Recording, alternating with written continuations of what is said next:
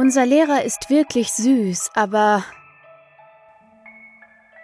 als er zum ersten Mal in unsere Klasse kam, hat ihn niemand für einen Lehrer gehalten, glaube ich. Viel zu jung, viel zu locker. Mehr so der Typ großer Bruder.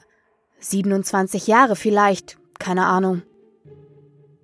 Und ja, ich kann's zugeben, ist mir nicht zu peinlich.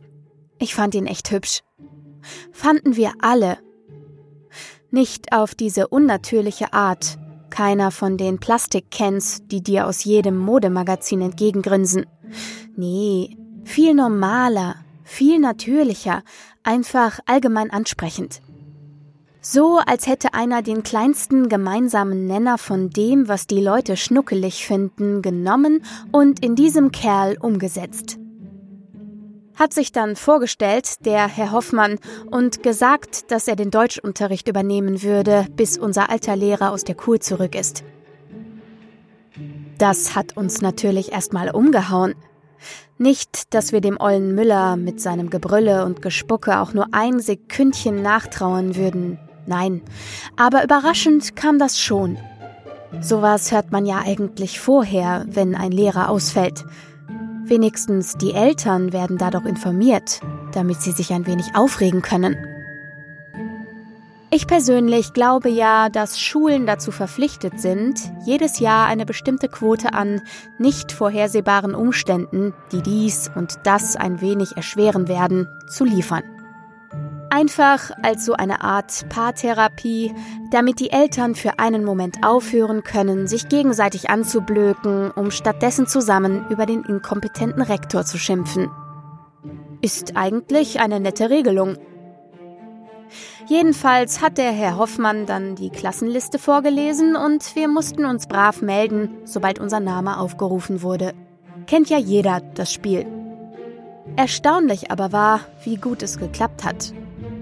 Nicht einer hat versucht, einen dämlichen Witz abzuziehen, bei jedem Namen gab es tatsächlich nur eine Meldung. Vermutlich, weil der Typ so eine merkwürdige Art hat, mit einem zu sprechen. Ich weiß gar nicht, wie man das beschreiben soll. Es ist einfach, als würde er sich für dich, dich ganz persönlich, schrecklich interessieren.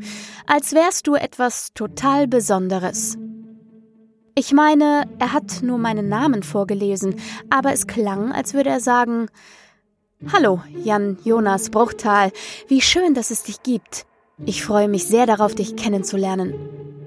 Und noch während er gesprochen hat, ist meine Hand ganz automatisch nach oben gewandert. Ich habe das noch nicht einmal bemerkt. Und dann, dann hat er mir zugenickt. Ganz kurz nur. Aber ich habe mich trotzdem irre stolz gefühlt als hätte ich gerade einen schwierigen Test mit Bestnote bestanden oder hätte ein Baby aus einem brennenden Gebäude gerettet. Nein, ich bin weder bescheuert noch verrückt. Allen anderen ging es nämlich auch so. Das habe ich gesehen. Ganz glasig haben sie ihn angestarrt. Vom Unterricht an sich weiß ich eigentlich nichts mehr. Das ist wieder so eine Herr Hoffmann Merkwürdigkeit. Wenn ich normalerweise mal nicht aufpasse, weiß ich später wenigstens immer noch, was ich stattdessen gemacht habe. Bei ihm allerdings. Nee, keine einzige Erinnerung an den Stoff in keiner einzigen Stunde. Das ganze Begrüßungsgeplänkel habe ich noch glasklar im Kopf. Oder dass er zwischendurch immer mal wieder Witze reißt, die tatsächlich wahnsinnig komisch sind. Eben all das, was man von einer Person wissen muss, damit sie einem immer und immer sympathischer wird. Ist schon witzig, oder? Ach ja, und die Hausaufgaben, an die erinnere ich mich auch noch. Schreibe einen informativen Aufsatz über den Alltag deiner Eltern, mindestens 800 Wörter beispielsweise. Verfasse eine kreative Kurzgeschichte über die Arbeit deines Vaters, deiner Mutter. Oder ein Haiku über Lebensmittelallergien, sonstige körperliche Schwächen deines gesetzlichen Vormundes, falls vorhanden. Kann es sein, dass du jetzt skeptisch die Augenbrauen hebst? Dich fragst, ob sich die Aufgaben nicht ein wenig zu stark um das Leben unserer Eltern drehen? Ganz recht, du Besserwisser. Mit so einer hellen Birne wie dir wäre das alles wohl nicht passiert, hä? Aber ich sage dir mal was. Das fällt dir in dem Moment gar nicht auf. Nicht, wenn der Herr Hoffmann die Aufgabe diktiert in seinem warmen Tonfall und sagt, dass er sich fest auf alle verlässt. Und scheiße, er konnte sich auf uns verlassen. So fleißig habe ich mich noch nie arbeiten sehen. Keinen von uns. Niemand wollte ihn enttäuschen. Kaum einen Monat hat's gebraucht, bis uns alles andere am Arsch vorbeiging. Egal ob zu Hause oder in der Schule. Jede Minute, in der wir nicht von ihm unterrichtet wurden, kam uns wie eine Verschwendung vor. Montags, Dienstags und Donnerstags, wenn wir tatsächlich Deutsch hatten, war es immer am schlimmsten. Da hingen wir in jedem anderen Unterricht nur unmotiviert in unseren Stühlen, starrten alle fünf Sekunden zur Uhr und sehnten uns nach dem Moment, in dem er ins Klassenzimmer schreiten würde. Lustigerweise zeigten die anderen Lehrer sogar Verständnis dafür nach einiger Zeit. Bei ihnen hat sein Charme offenbar länger wirken müssen. Dann allerdings begannen viele ihre Stunden früher zu beenden kam mir ziemlich suspekt vor, bis ich eines Tages ins Lehrerzimmer musste, um um ein paar Extraarbeiten für den Hoffmann abzugeben.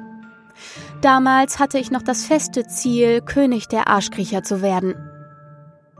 Jedenfalls habe ich dann Frau Flittrich gesehen. Die hatte uns gerade eine Viertelstunde früher entlassen, wie sie mit dem Hoffmann Kaffee getrunken und herumgeschäkert hat. Hab an dem Tag auch gelernt, dass er Moritz heißt. Moritz Hoffmann. Voll der schöne Name, nicht? Fand ich wenigstens mal. Ist vermutlich unnötig zu erwähnen, dass ich bis über beide Ohren in ihn verknallt war. Auch das ging vielen so. Und wer nicht verliebt war, der hat ihn wenigstens als Vorbild gesehen. Wollte unbedingt so sein wie er, Manchmal haben wir gemeinsam über ihn geschwärmt, stundenlang Vermutungen aufgestellt, wie und wo er lebt, was sein Lieblingsessen ist, wann er Geburtstag hat, damit wir ihm was schenken können. Den ganzen Schwachsinn eben. Und manchmal haben wir uns vor Eifersucht beinahe gegenseitig umgebracht. Jeder wollte Zeit mit ihm verbringen, mehr über ihn wissen als alle anderen. Jeder wollte sein Lieblingsschüler sein ich glaube, das hatte er nicht einmal geplant. Jedenfalls nicht, dass es so weit geht.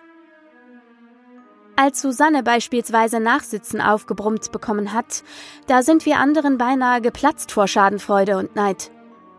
War natürlich toll, dass er sie jetzt garantiert nicht mehr so gern haben würde wie uns, aber andererseits durfte sie jetzt mehr Zeit mit ihm verbringen. Das war doch eine glatte Belohnung. Hätte er die dumme Ziege nicht gleich von der Schule schmeißen können? Verdient hätte sie es, da waren wir sicher. Auch wenn schon damals keiner mehr wusste, was sie eigentlich angestellt hatte. Ganz richtig, wir waren vor Zorn glatt davor, ihr die Beine zu brechen, ohne überhaupt zu wissen, womit sie es verdient hatte. Klar, schäme ich mich, bringt jetzt aber auch nichts mehr. Man muss allerdings bedenken, dass ich das alles hier wohl gar nicht schreiben würde, wenn ich nicht besonders eifersüchtig gewesen wäre. Bin an dem Tag nämlich nach dem Unterricht in der Schule geblieben. Habe mich auf der Toilette versteckt, so wie jetzt, damit mich ja keiner erwischt und rausschmeißt. Als ihr Nachsitzen beinahe um war, bin ich dann raus auf den Gang, um sie abfangen zu können. Hab mich hinter die Spinde gestellt, um nicht so aufzufallen das Ganze hat viel länger gedauert, als er eigentlich angekündigt hatte. Klar, erst dachte ich noch, das würde mir nur so vorkommen.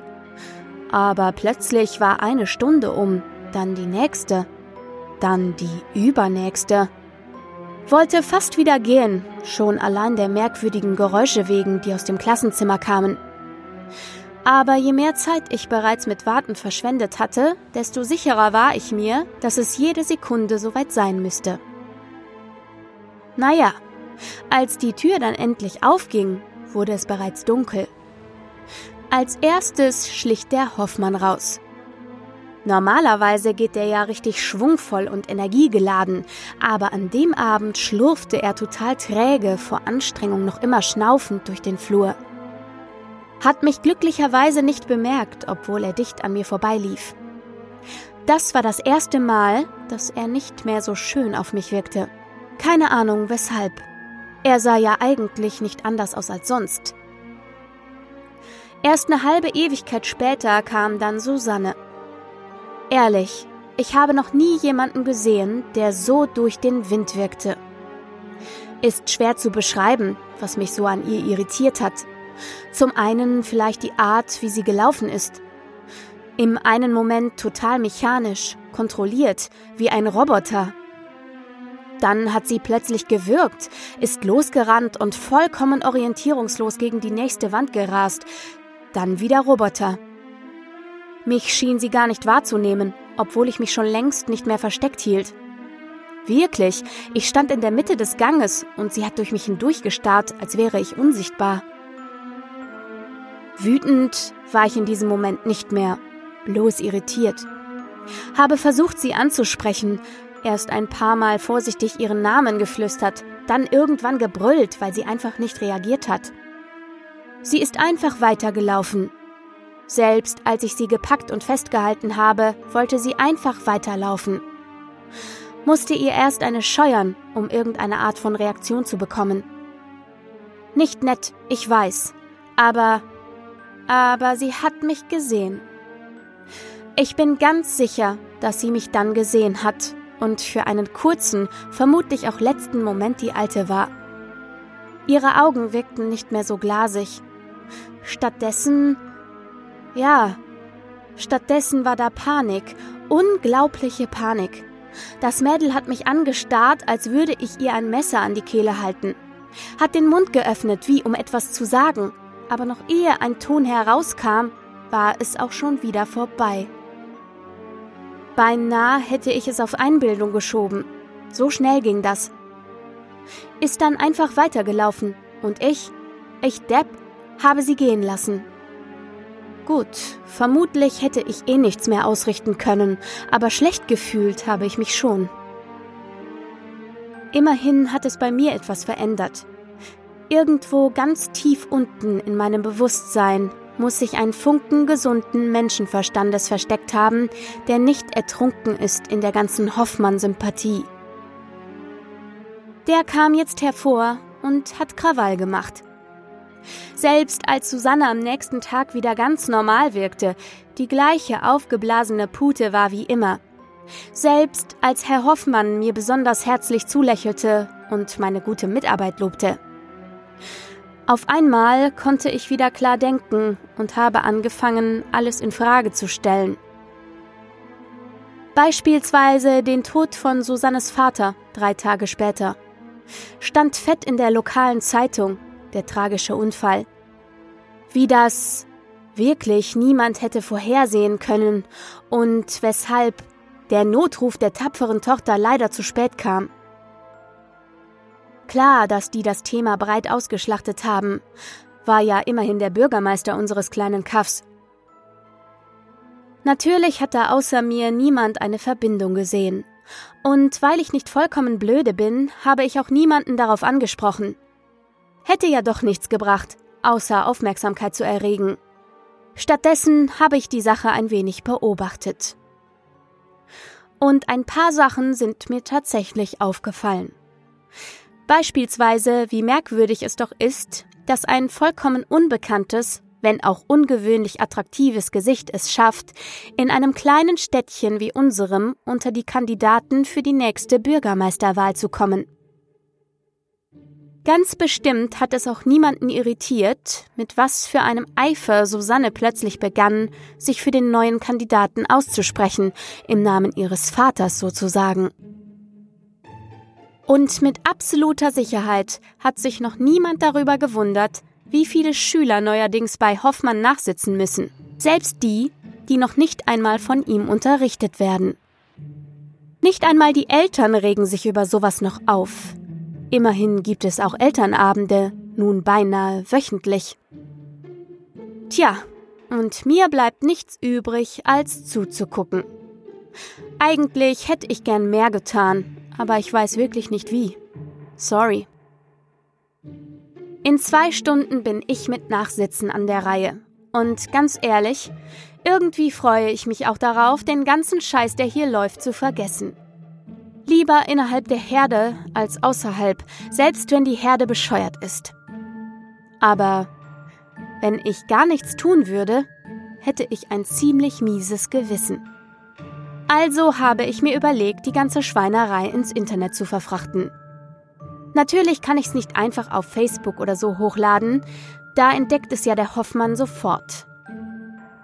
Hab ich also ein wenig herumgestöbert und bin auf diese Seite gestoßen. Bin nicht ganz sicher, ob es wirklich passt, aber angeblich gibt es hier Leute, die sich mit dem ganzen Abnorm die sich mit dem ganzen abnormalen Mist auskennen. Jedenfalls darf ich hoffen, dass hier niemand, den ich kenne, so schnell darauf aufmerksam wird. Hoffentlich. Hoffentlich, hoffentlich, hoffentlich. Denn Moritz Hoffmann ist wirklich ein süßer, kluger und verständnisvoller Lehrer.